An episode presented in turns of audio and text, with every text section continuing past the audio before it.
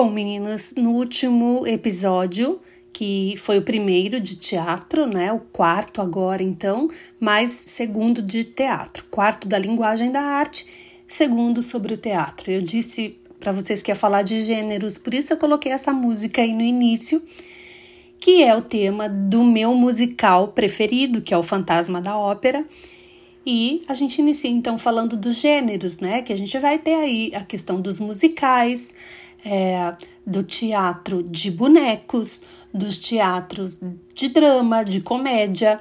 Então, uh, o gênero ele traz para gente essa, vamos dizer, uma especialização, né? Então, assim, eles ficam bem específicos.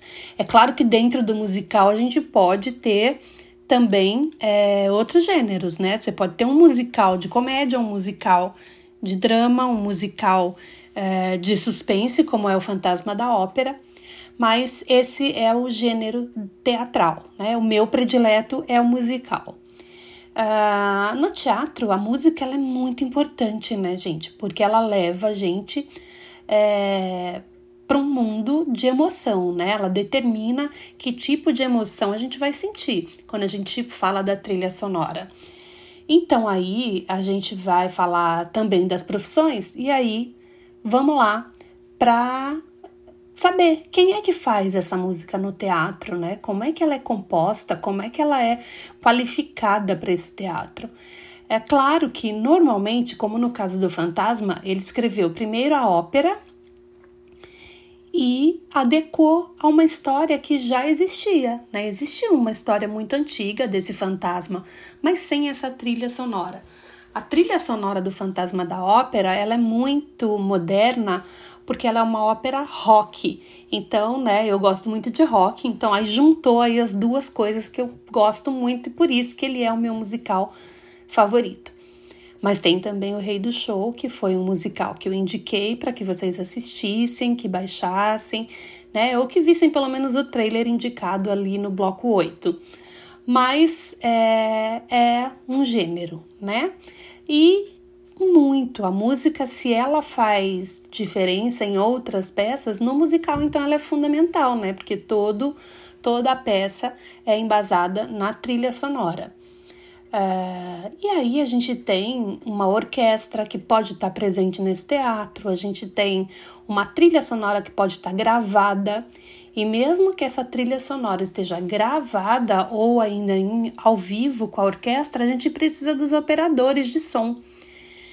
Então, quando a gente vai falar das profissões, vamos começar pelo som. A gente fala desses operadores, né? Que tem que ter cursos, é, universidades, a gente tem engenharia de som hoje. Então, a engenharia que a gente conhece como engenharia civil, né? Engenharia eletrônica, existe também a engenharia de som que é específico para esses casos, para os shows, né, para os teatros musicais é, enfim, né, para desenvolver toda a questão de trilha sonora. A gente também tem no teatro a profissão de iluminador. É esse cara que vai decidir, né, no momento em que o diretor quer a luz, como ela vai estar, tá, se ela é uma luz a pino, que é aquela luz bem em cima, focada em cima do personagem. Se ela é uma luz de chão, que aí ela vai iluminar de baixo para cima e ela vai iluminar todo o palco. Se ela é uma luz chapada, né, que é só na frente da pessoa, mas e acaba refletindo a, ela a sombra atrás, né? Se é contra a luz, se é uma luz de frente. Então, é, o iluminador é uma pessoa que tem que entender muito daquilo que ele está fazendo para entender né, o, quais as sensações que o diretor da peça quer passar. É, a gente fala também, no caso ainda da música, eu me esqueci de citar o local da orquestra. A orquestra ela fica num fosso no teatro, né? Não é um poço, tá? É um fosso, é com F. F-O-S-S-O. Então, o fosso é o local, né, o buraco ali, que é como é chamado, onde fica a orquestra no teatro. E essa orquestra, munida de aparelhos, de amplificadores, de microfones, vão fazer a música fazer parte do espetáculo. Uh, uma outra questão muito importante também é o figurinista, né? O figurinista é quem vai cuidar de toda a parte de produção da roupa, né, desse personagem, de como esse personagem, no caso do fantasma, ele tem uma máscara e ela é personificada, né? Ela é a mesma máscara em todos os espetáculos, ela não muda. E normalmente o figurinista ele precisa é, se ater. É claro, o figurino muda às vezes de época para época, mas num clássico como Hamlet, é, por exemplo, ele precisa estudar, né, pesquisar em qual contexto, se é uma peça contemporânea, se vai ser uma peça de época, mas normalmente nos clássicos é, a gente não muda muito, né? Essa questão da cenografia, da composição de figurino, né? Então a gente precisa ficar muito atento a isso. É, existem alguns termos, além das profissões, existem alguns termos no, no teatro que são muito usados, né? Os lugares que tem ali dentro do palco. Como é que é? O que, que é um camarim? É, cenário? O que, que é uma coxia? Coxia é o lugarzinho ali que o ator fica esperando para entrar no palco. Né? Parece um monte de gavetinhas assim. Quando a gente está assistindo um espetáculo, se você estiver dentro de um teatro e olhar assim no canto do palco, você vai conseguir observar a coxia. Então, é, fazem parte, essas palavras, né, fazem parte desse vocabulário do teatro. Uh, ainda seguindo né, nas, nas profissões, a gente falou do iluminador e a gente falou do pouquinho lá no outro episódio do cenógrafo.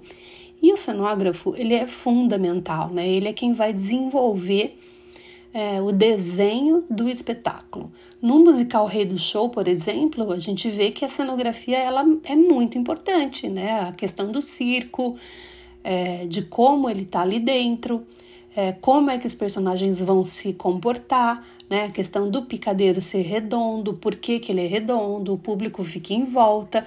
É, é muito parecido até com o teatro de arena né? E nessas linguagens específicas do teatro, a gente tem nomenclaturas que dividem, né, o espaço, os espaços corretamente. Então a gente vai ter espaço cênico, a gente vai ter esse espaço de coxia, que é onde tem o bastidor, onde acontece às vezes as trocas de roupas que são rápidas, né? Não dá tempo de ir até o camarim, mas dá tempo de, mas tem um lugarzinho ali para que isso seja feito. Então a gente falou agora das outras dimensões e é, o que eu quero muito ouvir de vocês nesse bloco 8 é como é que foi para vocês a experiência do texto teatral. Porque a gente falou da dimensão histórica, a gente falou de profissões, a gente falou do lugar e a gente não falou de como é essa produção, né? Então, o texto em si. Quem é que escreve a peça? né? Uma peça, antes de tudo, antes da cenografia, do prédio, do ator, de tudo, tem alguém para escrever essa peça.